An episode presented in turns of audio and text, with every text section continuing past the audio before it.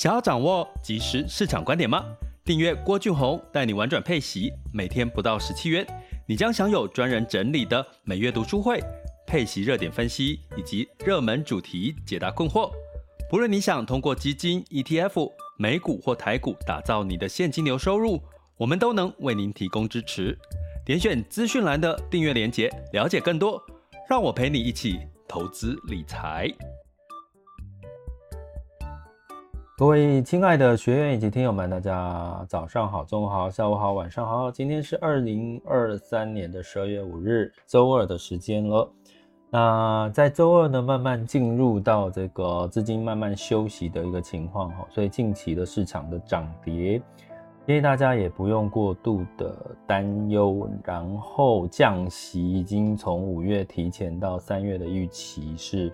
来到了将近六成哦，所以也就是说，呃，我们可以预期是美元呢可能相对来讲接下来会是持平或走弱的一个情况。那所以我们今天来聊聊美元的后市以及这个非美货币的一个情况，好，给大家一些数据。那同时呢，今天要跟各位来聊的是这个有关这个呃，有学员问到一个问题哈，就是本金复利滚存的一个迷思。呃，那在这个之前呢，刚好刚刚跟朋友聊到哈，就是诈骗事件依然层出不穷，而且我觉得很奇怪，就是怎么都一样啊，就是说。手法都一样哎，可是被骗的人好像一而再再而三，就是都被骗的方法都是一模模一样样哦。那呃，简单来说，其实真的陌生人的 LINE 不要加，就算你加了听听就好，因为现在诈骗手法都是用那种暴力啦，或者是很可观的获利吸引你，然后你一开始可能丢小钱。然后你赚到钱，你想要拿回来，他会叫你再用各种的名义把钱再丢进去，你才能够把赚到的钱跟本金拿回来。又不知不觉，你可能就损失了几十万啊，甚至百万以上的资金。像之前我有朋友还因此呢，还叫他的这个朋友同事一起去做，结果就不止一人受害。所以呢，这个诈骗的情况似乎。好像就算一直被提醒，还是还是很多人会有这样子的一个呃，我觉得是贪呐。其实你不要贪，其实大家记得一件事情哈，因为再怎么样哈，一个合理的报酬率是大家要谨记在心的哈。比如说你投资股票、投资这个基金 ETF，可能呢，以台股的部分，你一年可以赚到十个 percent、二十个 percent。其实就算是合理的一个报酬了。那如果你投资债券呢，它的配息，哦，如果是所谓的非投资等于在、新市场债，一年呢大概七到十几个 percent，其实算是比较十个 percent 上下，一呃应该说七到九个 percent 算是比较合理的。那当然它中间如果夹杂了一些，比如说汇率的这个。呃，资本资本利得啦，汇率的权利金收益哈，避险的权利金收益，那又是另外一回事了哈。所以建议大家就是仍然哈，就是呃用合理的报酬率来评估很多的事情。就当你觉得说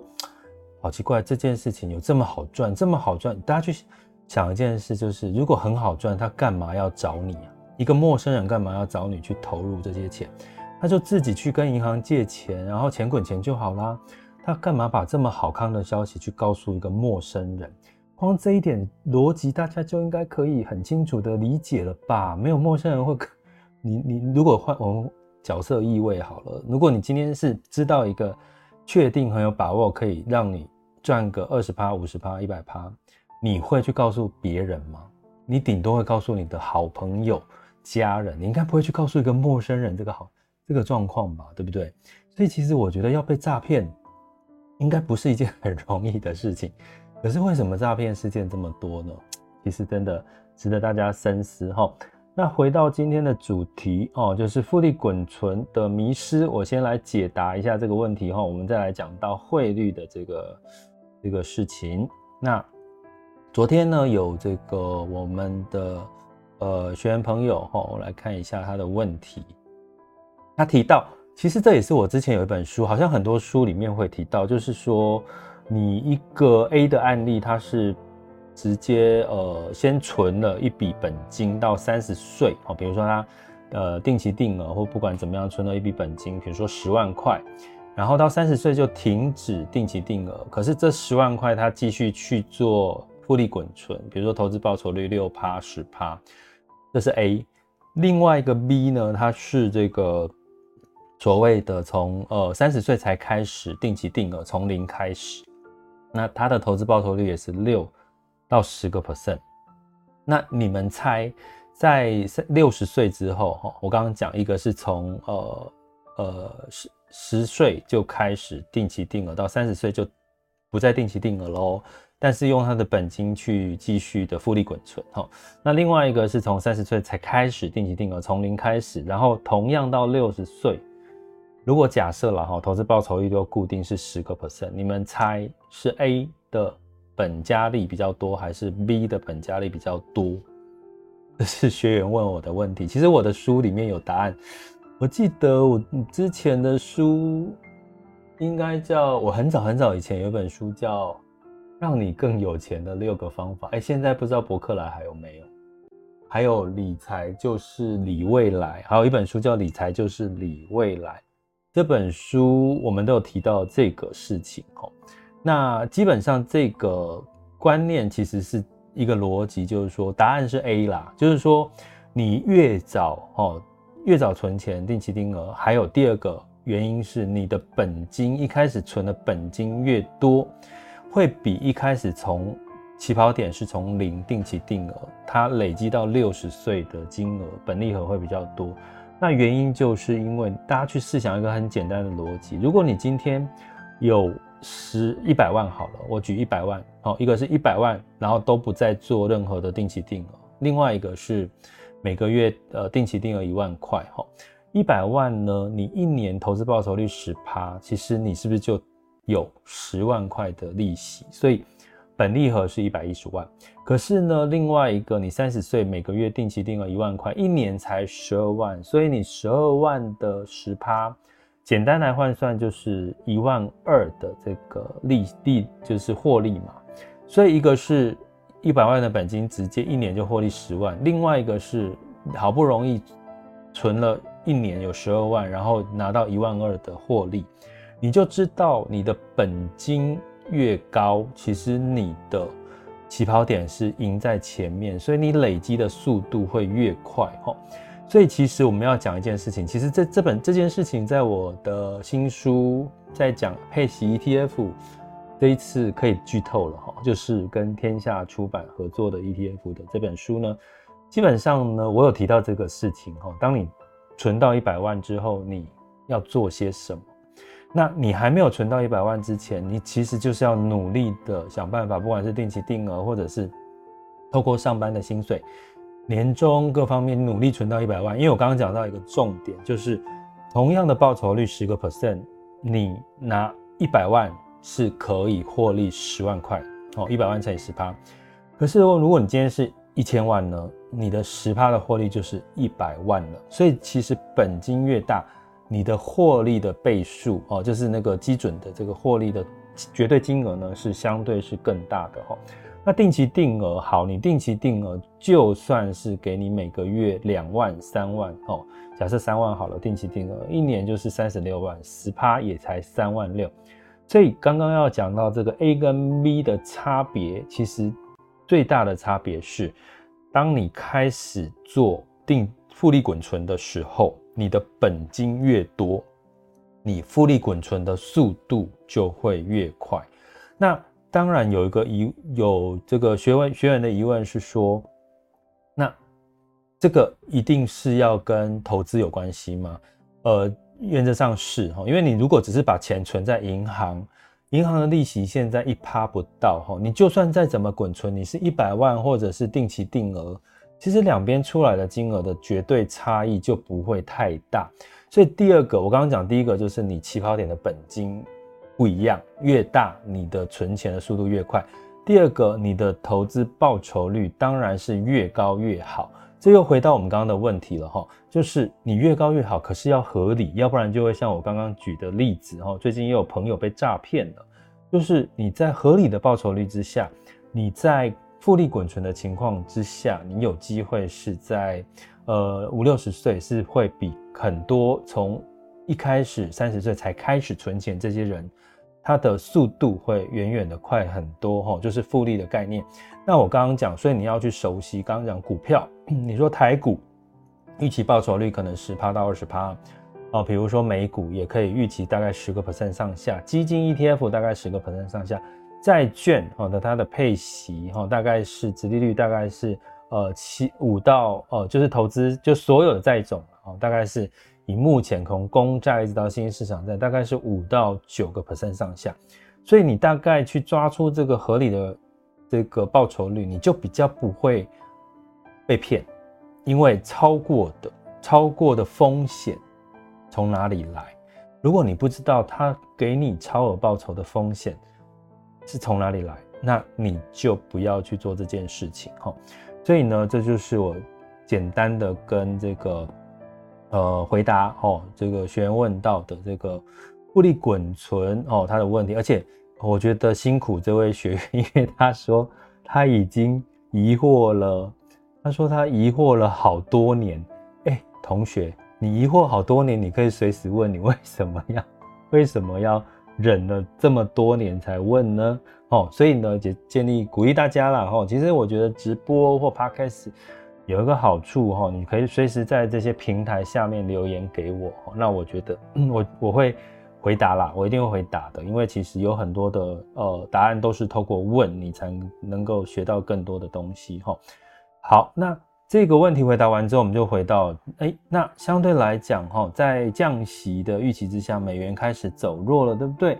可是美元会走很弱吗？先跟各位打一个预防针，美元不会太弱。明年的美元这个机构预期大概降息会降三码，当然有这个机构，哦，有机构预期会降到七七码，可是我会觉得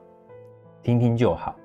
哦，因为机构其实有时候讲讲，反正事情过去了，也也没有，也不需要去特别负责任嘛，哈。所以呢，我会建议大家，我目前比较觉得三码左右是有机会，原因是什么呢？因为在你想想看，如果美国要降息的背后的条件是什么？那当然就是美国经济要很差，很差才必须要大量的降息来刺激经济的复苏嘛。可是大家去试想哈，不管是从这一周、前几周，呃，美国的相关的就业跟失业率的数据呢，相对来讲都没有太差哈。所以明年的美元虽然会偏持平或走弱，可是它应该不会弱到哪里去，因为降息的空间是有限的哈。所以在从这个逻辑来看，你就可以回到说，那非美货币的市场呢，是不是呃相对来讲它反弹的力道也当然就不会太大。给各位呢，在近一周、近一周的这个呃各个货币的目前的表现哈。近一周呃，我我讲近一个月好了哈，十一月一号到十一月三十号，因为一个月的幅度会比较明显。美元大概美元指数跌了二点九七 percent，近一个月哈。那相对来讲。换过来看，就是欧元呢也涨了二点九六 percent，近一个月；英镑涨了三点八八 percent，日币涨了二点三五 percent，澳币涨了四点二三 percent，人民币也涨了二点五四个 percent。哦，从十一月一号到十一月三十号，哦，唯一只有一个货币是跌的。哦，那个货币叫做南非币，哈，跌了一点零九 percent，也就是说，我刚刚讲的都是跟美元，哈，跟美元来对比，哈，所以呢，呃，我知道其实我们在投资配息里面有很多，也不能说很多了，有少数部分的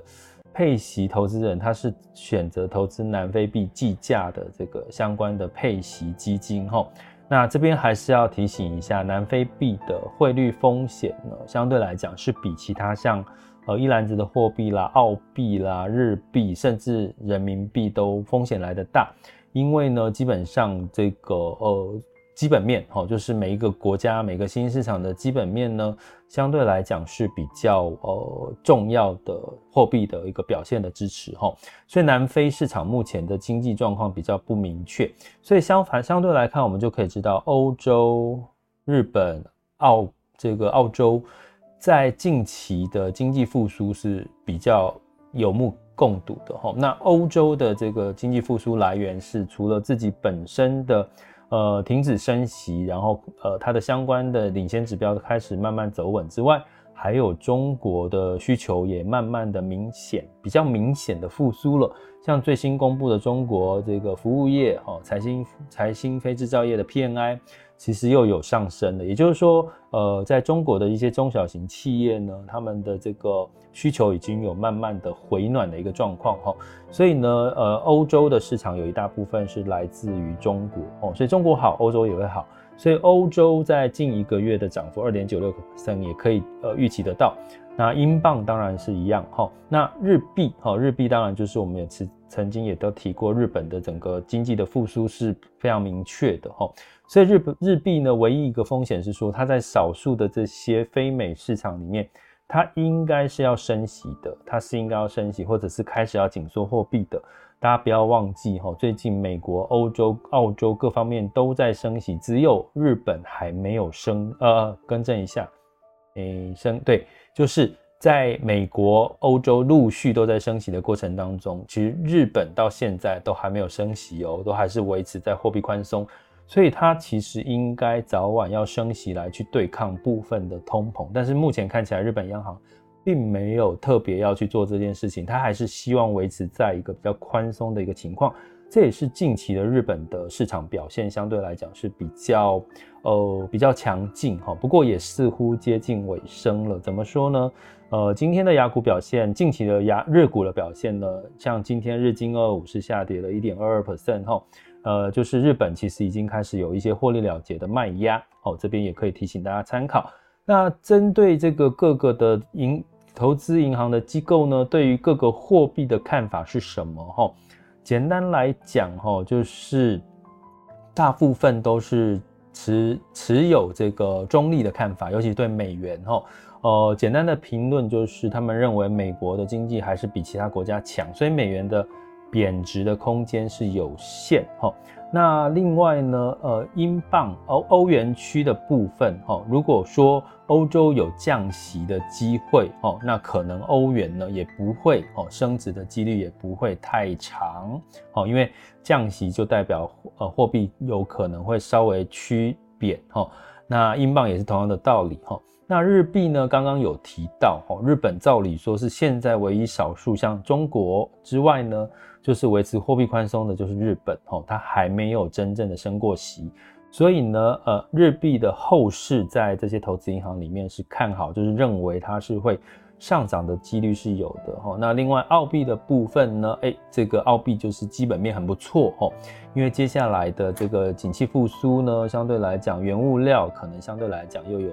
美元这个趋贬之后。原物料会有上涨的空间，所以澳币反而是呃下跌的空间有限哈。所以如果你手上是持有澳币的话，在明年可能也是不用过度的担心哈。那人民币就是因为它要持续货币宽松，所以人民币不太容易走强哈，因为它要货币宽松，它要降息哈，所以人民币比较会是持平哈。那南非币哈，因为它现在有许多的债务的赤字的问题哈，经济本身的状况还没有明确的一个复苏。所以南非兰特呢，目前机构给它的展望是偏空，中立偏空。所以如果你手上持有南非币的话，你可能仍然要小心近期短期的波动风险，但是一定会比美元稍微贬值，呃，一定会比美元升值的阶段会稍微好一点，压力会稍微小一点，因为美元呢相对开始走弱或持平的时候，其他美非美货币。当然会稍微有一些优势。那通常我们有过一个呃美元的微笑曲线提到，当美元偏弱的时候，其实美非美货币的新兴市场或股跟债呢，其实都会有一些表现。所以二零二四年呢，其实除了看美股、看台股之外，建议也可以参考一下其他新兴市场的一些走势。好，以上就是今天给各位哦在复利滚存上面迷失的一个解答。还有美元可能走跌吗？哎，走跌的强弱，以及这个后市，以及非美后货币的其他的一些看法哈。呃，其实二零二四年汇率的走势相对来讲也是一个我们很重要的参考资金流向的一个方向，所以大家我们一起来持续关注喽。这里是郭俊宏，带你玩转配息，给你及时操作观点，关注并订阅我，陪你一起投资理财。想要掌握即时市场观点吗？订阅郭俊宏，带你玩转配息，每天不到十七元，你将享有专人整理的每月读书会、配息热点分析以及热门主题解答困惑。不论你想通过基金、ETF、美股或台股打造你的现金流收入，我们都能为您提供支持。点选资讯栏的订阅链接，了解更多。让我陪你一起投资理财。